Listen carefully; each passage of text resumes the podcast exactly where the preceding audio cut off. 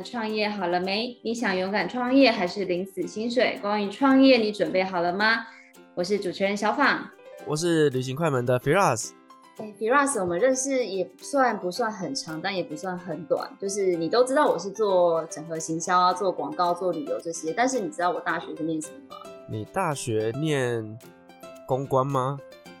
不是，再猜一次，再给你一次机会。你这么活泼，应该是跟一些活动有相关，还是你是体育系的？我最讨厌就是追赶跑跳碰。我跟你说，我大学是念法律系的。什么法律系？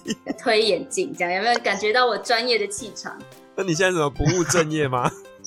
哎呦，就是你也知道，就是我在以前呢、啊，我都跟人家说，我觉得当法律的工作就是嗯比较薪水比较多的社工。因为呢，怎么说，人家什么结婚啊、好事啊、赚大钱都不会找你，只有什么被倒会啊、被追债啊、被离婚啊、被打，然后才会需要律师。所以我都觉得，以前我都会觉得说，哇，当律师真的是一个吃力不讨好的工作。你知道，就是有几个行业别哦，他们就是真的是很负能量的，就是真的好事都没他的份，只有坏事才会想到他。就例如你刚刚讲的律师，还有一些医护人员，通常都是有问题才会去找他们。别别别这么说，别。好，所以今天很开心邀请到我的大学同学，那现在也是我们的三和事务所的合署律师，他有超过十年的职业经验，就大概从我们刚同学到现在。那我们来欢迎我们的连瑞君连律师。哎，大家好，我是三和法律事务所的连瑞君连律师。我觉得啊，刚刚说什么好事都不找律师，这不对啊，不对啊，没有这回事啊。就是说，你想想看，你如果开一家公司哦，开业大吉，是不是要找律师来帮你顾一下法律这部分的那个，譬如说契约啊，哦，譬如说合伙契约这些东西啊，还有你跟消费者之间一些定型化契约条款要怎么定啊？其实这些都会找到律师啦。哦，那至于说你说什么被离婚那些，那哦，那是打官司才会这些问题。哎、欸，你提醒我才知道，我都觉得开公司只要找会计师。我从来没有想过开公司要找律师。对啊，你看，像我们刚刚不是有聊到，就说你电商其实有些东西你应该写清楚哦，在网页上要写清楚，免得说你事后出现一些责任问题，那该怎么办？都是一些创业人要开业的时候他就要注意了。还有一些像是股权架构的规划，当然有的会计师说可能他们比较厉害这样子，那没关系，我们不予置评。我看，哎、欸，你下次可以找会计师来一起讲啊。好啊，okay, 下次再发一集。对啊，你就可以看到那个呃，会计师讲的角度跟我们讲的不一样。其实身边有个律师朋友非常非常的重要诶，因为像我以前有在网络上卖从土耳其进口的肥皂，然后呢，就是它有就是一些成分啊，然后我就在上面写了抗菌两个字，结果就被人家检举诶。哎，你对啊，就违法了。对啊，但是我们一般的呃消费者，我们其实不太懂这些东西，我们只知道说，哎，这些东西是网络上找到的资讯，我们就把它 po 上去了。哦，那像因为我们在做，我后来现在在做 podcast 嘛，那其实前几集的节目当中，我也有邀请一些来宾来自弹自唱，结果要上架之前呢、啊，我的律师还提醒我说，你这个其实有侵侵犯到著作权，所以就是上架前十分钟的紧急全部剪掉。所以身边有个律师朋友真的很重要。对对对，大家要小心一下，因为你像你刚刚讲的哦，那有可能是因为呃词曲都不是他本人做的嘛，都是利用那个可能唱一些巴拉歌之类的，但他们也是有版权的问题啊。对啊，变成说就是他可能只是 cover 一些很流行的歌曲，嗯、其实那个都很很危险，真的，一被检举哦，你就罚很多钱。其实如果说你是自己哦自己录啊，自己觉得好玩放上去哦，在合理的范围内，嗯、啊，还是这样讲啦。著作权有个很重要原则，不告不理嘛。哦，就是除非著作人跑来告你，那你才会有事。哦，但另外一个合法的范围是说，你可以主张一个合理使用。哦，我就觉得你的歌好听，我唱一唱，我把它录下来，我想分享给其他人我的歌声。哦，这也可以算在合理使用范围。但如果你拿来做商用，哦，那就很大的机会会被著作人盯上。他会说，哎、这我这我填的曲，这我填的歌，哦，啊，你凭什么拿来用？哎、欸，那他就会来告你，跟你要钱了。那瑞君，我问你哦、因为像你看这个，我常常会觉得是像这样的对话，是不是其实就是你职业的一部分？因为其实老实说，因为像我，我身边很多的同学现在都是做相关的行业，但是其实对一般人、正常人来说，他们听到律师就会觉得这行业很可怕，就是一定是人家告我或要告人家才会用到律师。那除了像刚刚这样的案例咨询之外啊，你的工作其实大部分都是在做哪样的哪一些内容啊？哦，其实老实讲了，大部分都是说客户有什么问题，那就啪一声就问说：“哎、律师这合不合法？哎、律师这样做行不行？”哦，那我也只能跟他讲说：“你让我研究一下吧，至少我要研究完，我才给你一个完整的答案，这还蛮重要。因为你想想看，虽然我们呃大学四年都在念法律哦，但也不是每个人都念得好。啊，再来的话，你去考试，对，考过的话，其实也是懂哦，考试那几科。”那你要知道，其实从你出生哦，一直到你死亡为止，所有的事情其实都跟法律脱离不了关系哦，因为你现在就是生活在一个法治社会里面，我们什么都需要有一个明确的规矩在，大大小小的事情，那变成说，其实每个人都会怎样讲？譬如说邻里问题，譬如说你今天你在家里面想要做一些小装潢哦，那你装潢的时候你怕吵到人。哎，你先施工了，结果有邻居来抱怨说：“啊，你怎么这样做？你没有有没有取得装潢许可？”大生活中大大小小的小事哦，甚至是大事，都有可能会牵扯到法律。那大部分我们都是在帮客户解决这种小小的法律问题哦。那累积久了，那信任就够，信任就够，你的案子就会来。那有时候有可能是签一个顾问约。这一部分如果要讲的话，我们还可以再做一些细分，就是有人专门打诉讼的哦，有人专门打非讼的。啊，有的人或者说也有专门跑通告的哦，像跑通告是什么东西？有啊，有啊，还蛮多这样的朋友。真的吗？对对对对，就是基本上已经有点像艺人的形态了哦。因为老实讲，你去单纯打官司哦，其实心理负担压力很大哦。那有些，而且也没有说律师不能当艺人啊。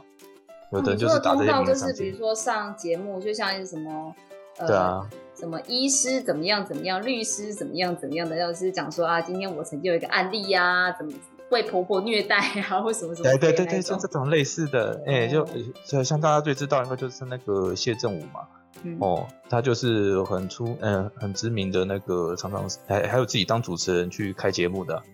那他最近不是有开一个什么一个政论节目，那就是固定他在主持的、啊。哦，那像这种，他就律师本业的话，呃，我是不知道有没有他，他有没有在经营啊？但是就是说，其实律师的业务很非常多元，哦，不是说像大家的想象中，一定要遇到事情才来找律师。其实有时候是事前预防更好，像一些契约上面条款你先定好了，那后面出问题的时候就讲说，哎，白纸黑字写在那边，那你总不能抵赖啊？或者是说像一些预先的规划，有因为有时候我们是常常看到纷争的人。那你刚踏入一个领域，你什么都不知道，那你最好的方法是什么？问一个有知识经验的人哦，他会跟你讲说，你这边要特别注意哦，因为以前我们自己碰到案例，可能会遇到呃什么退货的问题哦，或者说遇到一些呃法规上面的限制哦，那你先问过律师，你才会才不至于说你会踩到这些地雷区。这是我是觉得还蛮重要的一件事情啊，当然这也是为了我们业务考量，这样没有。对对对对对，就像这些事情，哎，那至于我们平常工作形态的话，主要也都在研究一些就是相关法令解释，还有主观机关的见解。有，当然如果我们之前办过类似案例的话，也有有办法马上回答。所以有时候经验也很重要。哦，就资格够老的话，其实就会知道说有哪些眉角要注意。那连律，我想请教一下哦，就是你觉得从事律师的这个行业，它最有趣的地方在哪里？最有趣的地方哦，哇，老实讲啦，就最有趣的地方应该就是那个帮人解决问题那种成就感哦，就也就遇到一些呃，你可能会觉得呃，一般人可能觉得说这东西很难，但其实有就是角度的问题，从这个角度看，你会觉得说这东西是不是无解，好像非常困难，我可能要马上被抓去关了。但另外一个角度来去看的话，可能就会发现说，哎。这部分你明明就有无罪的空间，哦，那为什么不争取？就是那个我有一个同学，然后帮人家去打那个，先讲这是一个强制辩护的案件，哦，然后当事人他是一个蛮可怜的，就社会的边缘人，哦，那她就是因为是女的，所以她为了生活起见，她必须要去接一些比较特别的服务，哦，做一些比较特别的服务。那所以他会做一些加入一些赖群组，然后会 po 一些广告讯息啊。但是后来就是被警察抓到，然后他说什么哦，这违反那个性剥削防治条例，说你这个东西就是要散布一些十八禁的讯息给小孩子看。然后就觉得说，哎，不是啊，我就是为了讨生活，哦，啊，我放在那个群组，我也不知道里面有没有十八岁的人，十八岁以下的人。然后你就说我违反这个性剥削防治条例的规定，然后就要，诶，判我去关，这样也不合理。后来就找到一些法院的判决见解，他们就讲说，哎，其实成年人，哦，成年人的性交易并没有说，诶，要处以刑罚的程度，哦，最多最多就是行政法而已。那我做一个合合法，就是说我就算我实际做了性交易，那也只是行政法的问题。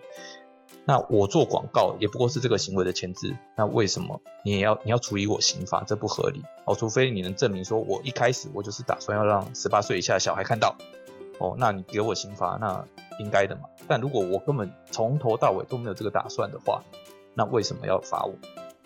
哦，所以后来就是用这一点去打。那个法官也接受，因为警察无法证明说我我一开始就知道里面群组里面有小孩，那就变成说啊，法官就是依照无罪推定原则让这个当事人无罪。像这种状况，我就觉得这种遇到这种判决就会觉得很有成就感，因为就看的角度不一样。当事人有时候是真的不知道说，呃，这个东西他可以无罪，哎、欸，那我们讲一讲哦，那法官能接受，那当事人他也获得他想要的结果，这样子。就是，对，我们不是在近不是在流行那种密室的游戏吗？就是你要怎么样拨开一个一个谜团，然后就可以找出真相这样。对对对对，有时候就是一个真相的问题啦。你而且还有一个，当然还有一个就是诉讼上它制度上的设计，有时候是涉及到说举证责任的问题。哦，那这个是当事人，诶，没有受过专业训练的人，其实很难认识到这个制度面上面的一些美感。哦，那律师才会懂这些东西。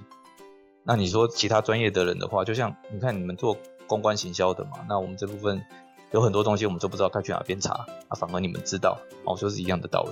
嗯，就是尊重专业的概念啊。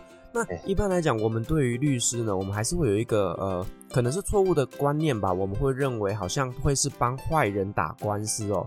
那如果说今天有一个案件，你明知道他就是真的是有可能伤害到别人，可是他请你来当辩护律师，那这种情况下，你们自己怎么去调节自己内心的那个挣扎呢？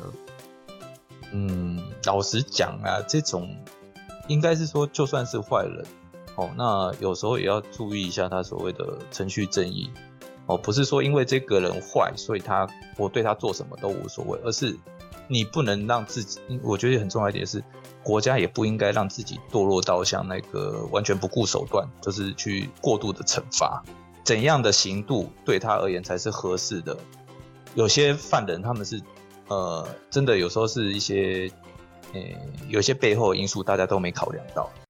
诶，像前阵子吧，那个小灯泡那些事情，哦，大家应该都听过嘛。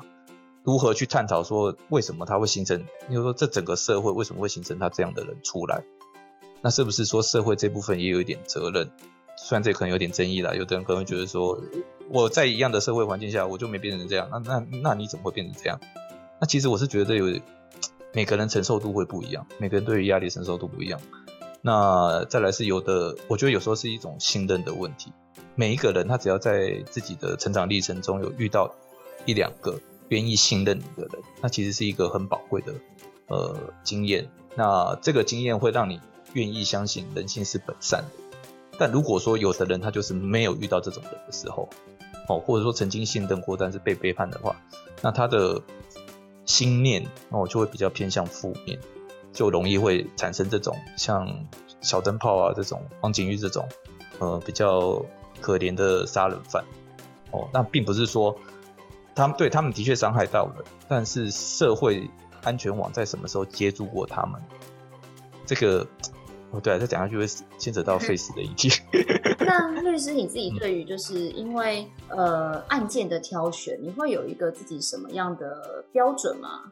比如说什么样的案子你可能会倾向你就不成为你的客户，就是你自己心里会不会有一条线，还是你觉得就是众生皆平等，只要有案子的话，基本上你都会愿意协助做处理？是我挑选案子的基准就很简单，就是跟我合得来的。因为你想想看，就是说，当然当事人要信任这个，才有办法打官司嘛。哦，要是当事人都不信任你，都在大家都在互相猜忌，我光是猜你讲的是不是真的，就有一个头两个大了。哦，那更何况我知道怎么帮你辩护，所以这个信任我觉得是一定要有。那至于说你说个案情节的话，那反而是证据有没有办法证明的问题。那我倒觉得还好，因为就是看怎么怎么找到证据，跟怎么跟说服法官的问题而已。那你说挑选案件的话，倒也不会特别挑，就主要是挑人而已。然后有的人真的合不来，你就不要勉强，因为那真的很痛苦。只要做过一次就知道。就像说，你去找一些，你可能以前跟人家合伙做生意啊，后来发现说他东挑西拣，呃，要求一大堆，哦，那你可能就觉得说，呃，合理的要求还 OK，那不合理的要求你要怎么办？嗯，是还好啦，因为我觉得每个律师本来就会，像有的人就是，呃，只想要打，比如说离婚的官司，可能在我有听过啦，会不会就是比如说收入比较丰厚啊？或者是有的律师就是专门做，我有遇过那种专门做非讼的，好像每个律师都会有自己比较喜欢，或者是当然为生活所迫，这是另外一回事。这样，哎、欸，对了，这个应该是说，有的人会想发展专业啊，但我是觉得说做这一行的话，其实就是要帮大家解决问题，哦，没有必要受限，说我只能接哪一种类型的。嗯，对对对，因为问题。如何解决不是只有一个方法，或不是只有一个科目，呃，就譬如说，你像你刚刚讲到像是离婚这种，那离婚的话不一定得打官司啊，哦，如何找到对方在意的点，把这件事情解决掉，双方合意离婚，其实我觉得这功德更大，因为我自己遇过了，就很多都是，呃，本来还有可谈的可能，还有还有在一起的可能，那你打个官司马上就解决，马上就。无望了，就只能离婚了。The end，电影立刻跳到 The end。对对对对对对，很多婚姻都是这样毁掉的啊。我觉得有时候觉得没有必要啊。当然有时候是当事人有别的考量，那这个我们就私下再谈这样的。嗯。对，因为其实律师他本身呃范围太广了哦，就包括像很多工程也需要找律师啦，那很多是像财务也需要找律师，或者是说甚至会有很多很多那种非常专精的类别，所以其实律师他们也都是有自己本身擅长的领域啦。那我觉得其实这一块呢，就是呃还是要找到最合自己痛调的律师，才能够帮你处理这些问题。那再来，我想问一下，就是连律哦，就是我们其实呃，我身边也有一些律师朋友，他们常跟我说，遇到一些让人家很翻白眼的事情，例如说，律师我可不可以问一下？那律师你这个可以帮我看一下？那实际上他们就只是问好玩的。那你在从事这个律师的职业过程当中，有没有遇过一些让你觉得很，就是类似这样翻白眼，然后又好气又好笑的故事呢？这其实我这样讲了非常多，因为你看。大家都觉得说啊，你反正你就只不过出一张嘴哦，回答一下而已，又不会怎样。但如果每个人都这样做的话，那我们赚什么？哦，就变成是说，呃，我不可能这样白白的把我的专业这样卖掉啊。所以如果你这样啊，就是常常都会说，哎、欸，你那个朋友布洛克可不可以来帮我报一下，来帮我写一下？哎，对 啊，啊，钱多少钱呢、啊？对对对，对，对，大概是这种感觉。对啊，那你至少先报价给我，我先报价给你，能接受我们再来啊。那老实讲了，有时候我我自己基本上原则是说，呃，如果我能在五分钟之内把你的问题解决掉的话，我一定马上回答你。哦，我不会说特别跟人家讲说，哎、你要先，我要先跟你收钱或干嘛。哦，但有时候是遇到最气的是那一种啊，他连他自己的事情都讲不清楚，或者说一直闪躲。那我这种我就觉得我跟他合不来，因为，哎、欸，如果你连对我都不诚实了，哦，那我怎么帮你解决问题？所以，呃，你说好气或好笑的事情，就有时候他们当事人就会有一种，呃，当事人常会遇到有些当事人他会把事情讲得哦非常阴谋论，他就觉得说啊这件事情一定是那个某个黑帮盯上我要要解决我才这样搞我，这样子。哎、欸，我没有这样讲，但就是说他，但实际上你不过就是一个市井小民而已。我也不懂说你之前跟黑帮有什么连接，啊，这些你都没跟我讲，就突然跟我讲说有个黑帮要害你，我就不懂为什么。他问了那么久，他也没讲出一个所以然来，那我也没办法。我说那这个东西万一，可能去问别人会比较好，有办法解决你的问题。哎，因为因为有有时候也可能是因为他们有别的考量啊，这我们就不知道。但就是有一件事情，你对我都不愿意讲清楚了哦，那我怎么跟法官讲？那我怎么帮你争取你的权益？那变成说这个东西就很尴尬了。那又比较好笑的话，我想一下，我之前有遇过一个很有趣的当事人。哦，呃，他就说他的专利被美国国防部偷走了，然后我跟他说，哎，你什么专利被偷了？这么厉害？他说，哦，就永动机的专利被他偷走了。然后我就说，嗯，永动机，那他说，那你有什么证据吗？然后说，你看他们那个飞弹可以飞超过超音速，这就是一个证据。然后我心里想，为什么我怎么不太有听得懂？呃，我问他说有什么证据，他跟我说，你看他们的飞弹都可以飞超过超音速啊，对啊，我我当下的反应跟你一模一样哈，就这样，一起来攻他小子，然后然后我心里就想说，嗯，好，好，那那你要我们怎么主张啊？毕竟在美国嘛，我们要怎么告？然后说，嗯，好吧，不然在台湾告也可以啊。然后说，呃，好，那你要对谁告？哦，政府啊。我就想说，嗯，好，我我得怎么应付他？因为老实讲，遇到这种状况啊，你如果不配合他的话讲下去的话，其实会违掉。嗯，哦，对我们而言的话，那我就只好顺着他的话讲，就说，嗯，如果你是这样的话，要告也不是不行啊。哦，但你先可能要想清楚，就是说，光是这些鉴定费用啊、裁判费啊，哦，那可能都要先出这样子。然后他，你知道他在跟我讲什么？他跟我讲说。哦，要不然我们谈一谈啊，你先付哦，我赢了再给你。我妈的，我心里 OS 其实是很多了，但我就不方便讲出来。哎、欸，然后就跟他讲说，这样哦，可是因为那个金额可能会太高，我财力没那么够哎。那要不然的话，你可要不要问问看其他那个财力比较足够的律师这样子？然后说哦，这样哦，好吧，那我再问别人好了。谢谢，再联络。你还蛮有耐心，还可以回他哎。如果说我就给他精神科医生的电话，那 不行啊，你也不能这样做啊，到时候他反过来告你怎么办？哎、欸，那我很好奇，因为你看，就是我们是同学嘛。但是就我所知，其实每一届不少学校都有法律师，都有很多的毕业生。但是其实会选择当律师或当司法官的，其实没有那么多。那你当初怎么会毅然决然就决定一路走到黑，就继续做这个职业啊？我跟你讲了，就你知道我我们毕业那时候不是刚好遇到金融海啸？对啊，我那时候当完兵，不要暴露年龄，不要暴露年龄，好好讲话。哦，是同学是不是？我算一下，不要讲的。主要就是说毕业那一，诶、欸，就那，诶、欸，刚出来找工作那一年嘛，就刚好遇到了大事件，哦啊，导致说就也找不到一个比较好的工作啊。那想说，哎、欸，好说歹说也是法律系毕业的嘛。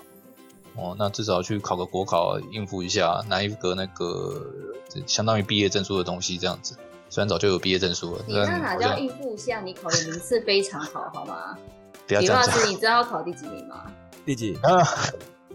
来，你自己讲，他考来第几名？你自己说，全国第几名？前一百有啊，前一百，前一百。哎、欸，对对对。然后那个，那那个时候是觉得说，至少要呃拿一个证照嘛，就可能之后找工作也比较顺利。那以前是也没有特别想说一定要什么维护人权啊、伸张正义之类的、那就觉得说，哎、我这部分工作其实就是最简单一个基本嘛，就讨生活。哎、老实讲是这样，出发点大部分应该都也都是这样想的，就这份工作薪水还不错哦。那虽然会累，但至少还还能在工作里面找到成就感哦。那妥协之后的产物就去考，大概像这样子。那当然有时候就是。大学的时候没认真念，然后去考要准备考试的时候就会认真念。那认真念念一念就觉得，哎，越念越有趣哦，就好像以前大学四年都白念一样。我也不知道为什么差，哎，老实讲真的差蛮多的。就自己去认真念的结果会有不一样的成就感出来。那就去考试，然后考一考就考得还不错，那就嗯误打误撞就当到现在这样子。对啊，现在像这样，因为我我不会讲说我是什么维护人权或干嘛的，因为老实讲是。呃，心中没有这么远大的目标了，对啊，嗯、看看大家了，因为我只想维护我身边朋友的利益而已。哎、欸，像这样而已啊。对对对，就是无心插柳柳成荫啊，就有点像是我以前大学我是念国贸系嘛，可是我都没在念书，都在玩社团哦。结果毕业到现在，哎、欸，我是我们班唯一一个在做国贸的。哎、欸，这种状况真的还蛮常见的。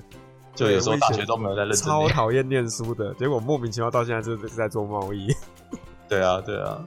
我对啊，可是我觉得我自己是觉得法律很实用啊，就是像比如我们家一些基本，就像你说一些基本的合约啊、合伙啊，或者是一些跟厂商议定的一些，比如说进货交货的条款，我自己是觉得法律是一个很实用的东西。那当然，你在进化到另外一个更专业的。呃，需求的时候，当然我自己像比如说像你也知道，我们我有一些法律的事件，我还是会直接找联律这边帮忙，因为有些事情毕竟会超过自己的基本的能力，还是必须要仰赖专业。我必须要说，就是其实我身边就像刚刚有讲的嘛，做到专业的律师要做这么多年，其实他还是我自己会觉得还是一定要一样一定的人格特质或专业存在。那因为这部分我其实很少跟我同学聊过，我想问一下，就是瑞君这边你觉得？嗯，能够常做这么久的律师，或者像很多学弟妹来问你说：“哎、学长，我要不要以后当律师？”你会觉得他们可能需要具备什么样的条件，会比较适合选择做律师这样子的一个职业道路？其实我这样讲，就至少你不要怕交朋友这件事情哦，因为多认识人，你的路才会广哦。因为不管是说你要做诉讼、非讼，你都是在处理人的问题。呃，毕竟在法律上，大家就是人人才是所谓的权利主体嘛。哦，那如果你没有，哎、你很羞怯去认识人的话，其实会把自己的路限制住。哦，那再来的话就是，呃，谨慎小心这一点的话，可能是大家比较常见的。他都认为说，哦，你当一个律师当然要谨慎，当然要小心。但有时候这样讲了，有些东西就是实务上都还没发生过的，你就要试着去闯的。那这时候心脏要够大颗哦，就你当然谨慎小心是必要的，但不能说因为谨慎小心就什么都不敢，都叫他客户不要做，因为有时候客户就是想要闯看看哦，他愿意承担这个风险，那你要做的任务就是跟他搞清楚他的风险在哪里就好了哦，所以我觉得这部分也也也要一个呃有这样的心理准备啦。那当然呃另外一个的话，可能还有的人还会觉得律师比较保守。这个的话，我是觉得我在我同学身上，还有我自己身上，我是觉得不太适用，因为像现在大部分哦年轻一辈新的律师哦，他们都会去追就是那个国外相关的制度，然后有什么那样的改变哦。那像譬如说像那个前阵子很呃大家闹得沸沸腾腾的那个同性婚姻的问题。呃，我们自己也有做过很多研究，像那个在国外已经合法的同性婚里面，他们现在遇到了什么问题？那现在要怎么处理？呃，同性婚之后会遇到小孩哦，小孩那个侵权到底怎么负担的问题？还有现在能不能一起收养？啊，这些东西都其实是外国早就有的争议。那台湾这边才刚发生没多久，那就可以马上追上去的话，我也觉得，呃，算是院方跟辩方。呃，能建立一个好的沟通管道了。哎，好，再这样讲下去，好像都跟法治比较有关。可是我刚刚听起 来啊，因为像比如说你刚刚遇到那个美国国防部那一个，还有蛮多，我都觉得好像律师是不是很需要很有耐心啊？因为就是你必须要听呃业主跟你讲完可能三小时的故事或四小时的故事，那他中间可能还有不断的 repeat，所以是不是你 就是好像在做咨商师的工作？哎、老实讲，我们也有时在做咨商师的感觉了，自己都有这种感觉。因为很多时候，因为处理人的问题，接下来就是面临到一定会有情绪。哦，你不可能说一个人完全不带情绪跟你讲话，那这样你跟机器讲话没什么两样。那你要怎么处理他的情绪，才有办法解决问题？在你身上突然发生了你不希望发生的事情，哦，那又要处处理面对这些压力，呃，是人都会崩溃。他如果没崩溃，我还甚至还会怀疑他说，哎、你怎么这么太弱智了？哦，是这样？有练过吗？还是事实不是你跟我讲的那样，就变成这样子？对，呃，蛮有趣的。老实讲，就处理崩溃的当事人的话，其实最好的方法就是听他讲，然后再 early charge 啊。刘老师，你有没有觉得律师的内心戏也很多？对，但是其实你知道吗？就是他们毕竟呃，律师是算是咨询算小时的嘛，你就讲越久，我就收越多。哎、欸，对啊，我就 early charge 啊，你就继续讲没关系。但我觉得其实大部分律师他们的个性是小心谨慎，而且很沉稳的个性，因为他们就有一点点像是一个行为规范，然后大家就是呃会把他们当做是哦，律师就是遵最遵守走正统的一个法律规范的人，所以其实律师不敢乱讲话，也不敢做一些比较呃出格的事情，所以我觉得律师的个性真的就是比较稳重一些，就是很少看到有那种很狂放的律师诶、欸。很狂放的，因为你没遇到吧？真的有吗？真的有了，还是有了。对，那个就比较少见。但老实讲了，啊，狂放有可能是表现给外人看而已。嗯，哦，因为我觉得这个东西很难讲。就是说，我们知道线在哪边的话，那你在外面狂放当然 OK 啊。反正我不管怎样，我不会踩到那条线就好。嗯，对我们，我我就我来想的话是这样的。哎，嗯嗯。那连律，我想问一下，那你觉得在从事律师这个工作，你觉得最辛苦的地方在哪里？呃，你的时间不是你的时间，就是你常常会怎样讲，就有可能三更半夜哦，就会有人打电话问你，我说，哎、我出了什么事情啊？怎么办？要怎么处理啊？啊，或者说假日的时候说啊，不好意思啊，有急事啊，就麻烦你一下这样子。那或者是就是说，还有就是当事人啊，尤其是家事案件，家事案件因为当事人他情绪比较大。好不容易跟某个人白，好像要白头偕老一辈子嘛，然后后来又出了一些什么意外，发现他外遇之类的，那常常会打电话过来跟你抱怨。哦，那这些东西其实都老实讲久了，累积多了，哦，都是累人的一件事情。因为变成是说，你想看你要去跟假日的时候，你想好好陪家人玩，哦，那或者说你想要有自己的时间，那这些东西都可能一通电话来就什么都没了，那我就要马上出动了，像这个样子。这就是当初我不想当律师的原因。因为当当初我就是这样觉得，但是其实我发现，像你啊，你也是在这么多年，我觉得好像每次跟你聚会，都会有不同的成长跟分享。呃，我觉得很棒的是说，像我刚刚也去录你的节目嘛，那我也知道前一阵子你有在网络上做了一个万状同的粉丝团。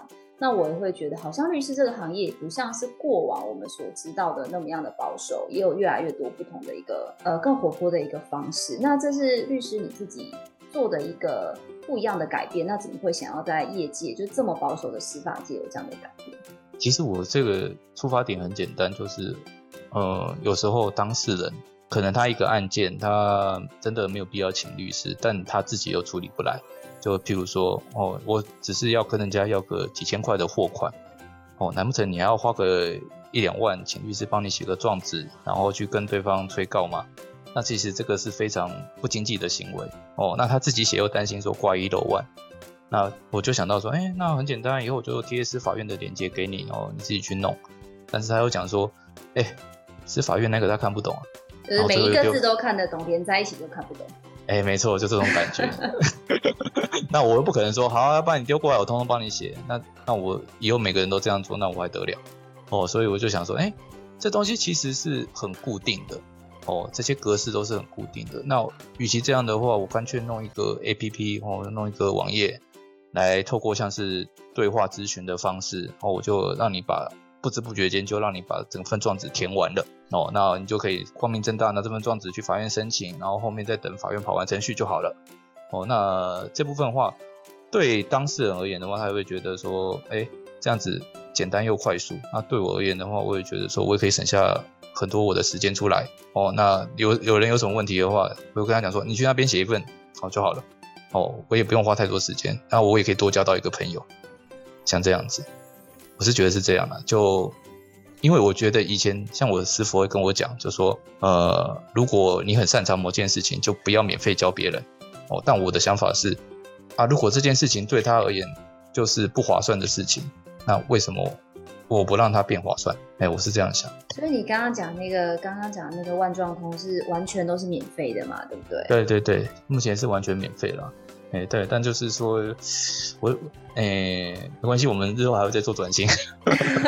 所以大家好好把握时间。就如果有什么任何的一些问题啊，其实我记得万状通的那个通讯是可以简单的跟你律师是有一些简单的交流的。哎、欸，是没错了，哎、欸，嗯，哎、欸，那我有一个好奇，就是就是其实我觉得每一个行业，除了业内的人，其实外面看他们会不是那么样的了解。那有一些说法，我不知道有没有这么听过，比如说律师都赚很多啊，律师就是白手套啊，或者是像之前很多人都说啊，你去找那个律师就要找那个法官退下来的啦。对，我不知道 Firas 怎么听过类似这样的说法。律师赚很多，这个是我有听过啦。但是法官转律师这个会不会赢？这个我觉得可能请连律来跟我们做一下说明好了。我这样讲啊，然后因为通常会指明要去找法官的，大部分都刑案。再来就是说，他们都会有一些不正当的期待哦，因为你也知道以前其实司法界还蛮黑的哦。那但这个都已经过去了啦，现在。当时的那些历史遗迹，就是那些人也大部分都退下来了。哦，那他们在里面有没有办法找到新的管道？这其实也很难讲。那我是觉得说，至少这几年来，法官这一部分他们是真的很认真在做事。哦，那他们也没有说像外面想所想象的说，哦，都在收钱或干嘛。哦，那你去找司法官退下来，最多就是他对于法院的生态以及。法官在想什么，他会比较清楚。但老实讲，一般律师做久了，也大概知道法官在想什么。哦，这就其实就是一个角度的问题啦。嗯，哎，那你可以多多试着多比较，没有必要说一定要找法官退下来的。再来，法官退下来的，老实讲，当事人都会有一个感觉，就是呃，会觉得说比较注重那个法律形式上面的东西。哦，啊，反而比较。呃，会容易忽略哦里面的实质上一些事实的内容，你会觉得说啊，你这边的话，你看起来好像就是这样哦，那你你得说服我，我才有办法帮你说服法官哦。这不管律师或法官都一样。那想一下另外一个，哎，另外一个问题是什么？突然想不起来。律师赚很多，律师赚律师赚很多。那 这个就看人了，这倒不一定啦，因为你说穷困潦倒也是有。哦，因为就业务能力不好啊，或者是说你没办法给人家信任感，哦，那案子就会少，案子就会少的话，那你收入就差。所以说这个老实讲就是一个变形化社会嘛。再来就是自由竞争、自由市场竞争的些结果。哦，不是每个律师都赚很大了，老实讲。那我自己的话是因为，诶、欸，多认识朋友啊，你就有机会多认识一些赚钱的方法。哦，那你有可能去做投资啊，哦，要不然的话你只做本业，哪一天你看像最近，哦，那个 COVID-19 出来，哦，庭都不能开了，那当事人想要委托案件，我跟他讲说，哎、最近法院不开庭哦，啊，说哦，那好，我下个月再来，因为这个月不就饿死了，对啊，就遇到这种问题的话，那你怎么办？所以一样嘛，就是大家都会讲，哦，你不要把风险过度集中，啊，把那个要分开来投资，你有办法做到这一点的话，应该收入就会很好了。就没有必要死守着说一定要做案子来收报酬，或一定要接法律顾问来收报酬。这样有时候知道也是一个优势。我是觉得律师赚很多，这个其实是一个没有百分之百正确的一个观念，因为其实律师他们真的，你想他他为了考上律师这个执照，他要花多少的时间去准备，然后去读书去考试。那这中间他可能花了很多年的时间，那甚至呢，他为了要打一个诉讼案，他背后要花了多少时间去收集资料，甚至要去做咨询。所以其实我觉得律师他们就是赚他们该赚的钱，其实在各行各业都是一样的意思。对，那所以我觉得就像刚呃连律也有提到，就是他在这个行业的一些辛酸的历史，其实这个就是他应得的一些报酬啦。哦，感谢感谢。这样帮你做一个整理，OK 吗？OK OK，没问题。呃，想要问一下是说，如果说有两种状况啊，一种就是现在的毕业生嘛，那如果他要当想要去考国考的话，你有没有给他们一些建议？那第二个就是像我也知道说，你当初是在事务所的呃小律师，然后后来之后跟朋友出来合开事务所，可不可以给这两种人一些建议？就是想当律师的人，或者是你已经想要自己出来开事务所的人。嗯，我这样讲，就如果是对毕业生的话，呃，我觉得是找到自己想做的事情比较重要。那你当然说啊，反正我也不知道我做什么事情，边做边学，这也是一个方法。因为我们可能到像我到现在做了十年，我也还在想说，我接下来要做什么。哦，就像说我现在弄一个网站出来，然后让大家知道说，哎，原来诉讼程序或者说一些法律上法院的程序，没有像他们想象中这么可怕。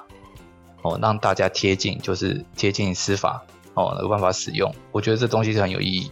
那或者是说，呃，你有一个明确目标，那你要来考律师也可以，哦，但你没有必要帮自己呃设什么限制，哦，什么诉讼、非讼就是都学，哦，那有我觉得还是老话一句了，就是帮人家解决问题，这才重要哦，不要拘泥于说我一定要用诉讼的手段，或是一定要用其他的手段来处理哦，能解决问题那都是好的手段。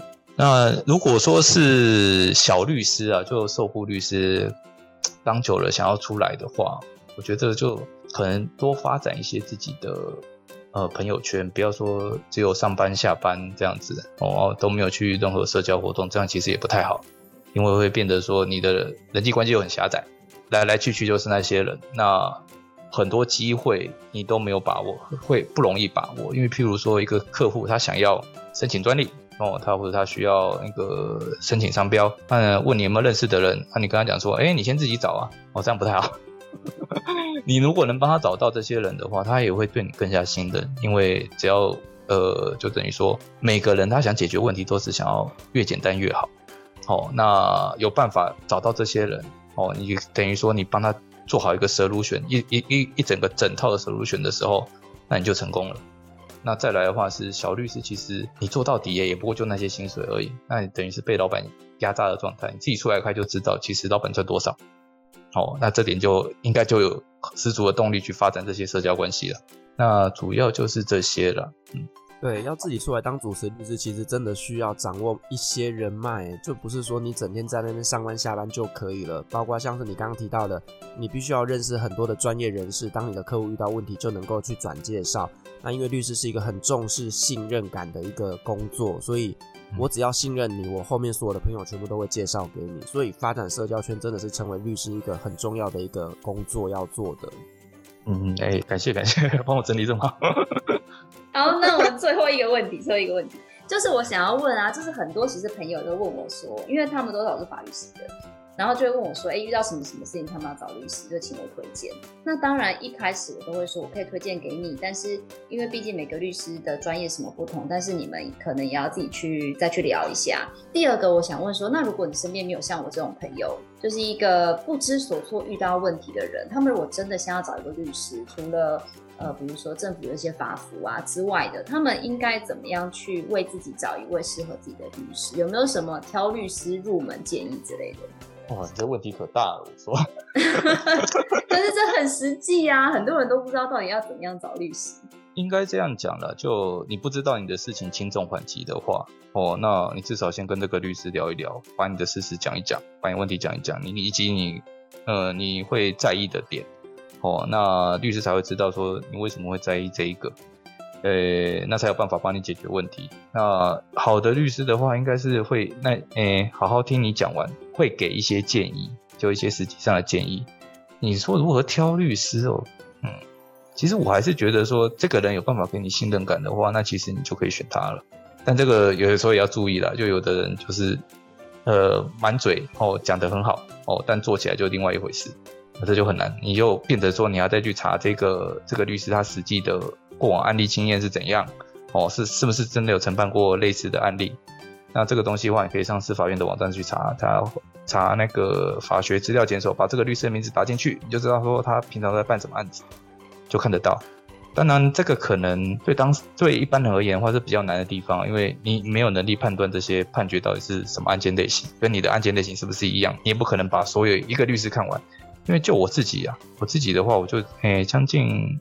快两百多件判决吧，哦，你也不可能把两百多件判决看完。那另外一个方法的话，就是说，呃，像一些诶非官方的网站，就比如说像 Law Snow，哦，那他那边可以呈现说案件类型，然后你就可以看一下说是不是有办过你这种类型的案子。当然，是只有诉讼的部分了。那非讼的话就更困难了，非讼的话没有任何资料库可以找，哦，变成是说你只能怎样讲，诶。跟这个律师好好交谈过，我要确认说他给你的资料是正确的，不是在敷衍你。这时候这个律师应该就是值得信任了，因为有时候就是要试试看，应该就这样。对对对，你要怎么挑我？因为我自己没有挑过了，是别人来挑我，不是我来挑别人。还有就是说，呃，就是你们站在他的立场思考，我觉得这也蛮重要的哦。因为如果会站在他的立场思考的话，其实很多东西都不用特别讲。哦，你讲起来也会比较轻松，因为这种信任关系你也很难说透过网络上这边就建立或干嘛的。我刚刚那个问题是因为常常在什么，当然可能不是现实人生，而是常常看一些什么哦影视影集之类的，不是都会律师为了要赢啊或干嘛的，可能就会做出不利当事人的这样的一个判断或什么的。但我不知道现实人生到底有没有这样的事情。哦，哎，你这样我就想到，哎，有一部那个 Netflix 不是有一部那个什么离婚故事，是不是？就是类似这样的影集就很多啊，就，是律师就跟你说啊，你就认一认啊，啊，你就签一签呐，啊，当事人心里可能不是这样想，但是律师可能就为了要，可能是为了诉讼顺畅，或者是各种原因，所以可能就会做出不利当事人的陈述。那在现实人生的状况下，会有律师或者是你自己本身对这件事的看法？应该这样讲，就有时候是中间的过程哦，可能省略掉，你们没有发现。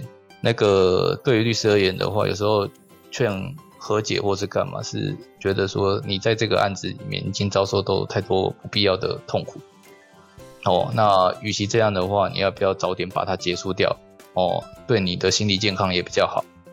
因为呃，诉讼过程有时候是很冗长的。那再来是对当事人都是一种折磨，尤其是家事事件。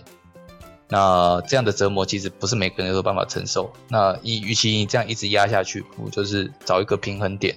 让大家早点解脱，哦，就比如说你早点让他跟你离婚嘛，哦，那离婚了之后，大家就是把条件谈好，哦，你能接受，他能接受，大家愿意各退一步，这样子对彼此也好，对家对小孩也好。那或者是你说为了求胜，然后做这些事情，我是觉得我自己是没做过啦，因为也没必要这样做啊。呃，这样讲，我是比较偏向说当事人能接受的，哦，那我才会替他做这件事情。因为最后承受结果的是当事人，并不是我，哦，所以我不能这样子，哦，随便帮当事人解决，哦，就说，哎，这样解决比较快，你就这样做就好了。我们不会这样做，问他说，你做这样的话会有什么下场？哦，但如果你接受这个的话，会有什么下场？哦，那你觉得说哪一个下场你是能接受的？那我们再来谈。可以的话，我就去帮你跟对方谈；那不行的话，我就帮你维持你的维护你的利益，啊，就看法官怎么判。哎，因为有时候法官在想什么，我们真的不知道。哦，我们只能猜。那因为有时候整个官司打下来都很顺啊，法官也很尊重你啊，也对你的主张表示赞同啊，但结果判决就跟你想的不一样啊。有时候就是这样。哎，啊，这个也不知道为什么。那我们就只好说，呃，能避免的风险就尽量避免，因为判决是有不确定性的。但是你跟对方和解，这可就确定了。哦，啊，你把你想要的拿到了，那这我是觉得比较重要。哦，不要因为说一些小事情。哦，就认为，诶、我一定要跟对方耗到底或干嘛？那其实都没有必要啊。当然，每个人在意的点不一样，有的人会在意是情绪，哦，有的人在意的是利益，哦，那要顾及到哪一块？所以还是要跟当事人好好沟通过。那我们这个节目呢，主要是在谈创业跟一些产业合作，所以其实我觉得律师是在产业里面非常非常重要的一个关键，他可以跟非常多的行业来合作，诶。举例来说，我曾经看过一个案例，就是律师跟保险业者之间是一个很好很好的合作伙伴。举例来说，他们呢就曾经办过一些讲座啊，像是专门招揽一些医师来谈医师责任险这一件事情哦，那就是主要透过律师来告诉这些医生，就是医疗纠纷有多可怕，多可怕。然后呢，诶，这些人就有去找保险业者来做这样子一个规划。那另外呢，例如说律师有时候也会去帮一些长辈他们做预预立遗嘱的这样子的工作。那其实呢，这后面就会牵扯到像是会计啦、财务啦，甚至连生前契约或者是生命产业这块，整个都是可以来做规划的。所以我觉得，其实，在以产业合作来讲，律师是一个非常非常重要的关键角色。那我觉得呢，这个也是我们今天第一集，我们可以请我们连律来跟我们做这样一个分享，非常非常重要。就是我觉得。他会是一个以后我们节目里面很多产业可以合作的一个对象。哎，感谢感谢。哎，对，讲到这一个，我突然想到一点，就最近就有一些议题出来，就是因为你知道最近 COVID-19 嘛，那有些人就，哎，尤其是比较年纪比较轻的哦，那有可能他就突然重症就过世了，或者说快乐缺氧这样子。那现在人又比较喜欢养毛小孩，不喜欢养小孩。哦，那就变成是说，那这些人过世之后，他的毛小孩该怎么办？哦，因为涉及到一个遗嘱的问题。哦，你遗嘱没办法把钱留给你的宠物，那要怎么做才有办法让人家接手？哦，我觉得这个议题，我们有在想说，这个东西是不是也可以弄一个创业的主题？有开一家公司啊，专门来接收这些，呃，就有可能讲讲，突然主人突然过世啊，没有人有办法接手这些问题，让主人在生前先付一笔钱，这样子。没关系，我们改天再来聊。好，那我们今天很高兴连律呢，他来跟我们分享这么多。他从以前呢在学习法律，那甚至现在在创业、在职业的过程当中，遇到了很多有趣的、辛酸的故事哦。那我们也希望这集的节目内容呢，能够帮助到很多的听众，解除你心中对于法律的疑问哦。那如果说呢，你想要挑选一个适合你的律师呢，也欢迎可以跟我们的连律来做一个联系。那我们会把他的一个联络资料，把它放在我们的资讯栏上面，欢迎可以跟他做一个洽询哦。好，创业好了没？我们下集再见，拜拜，拜拜，拜拜。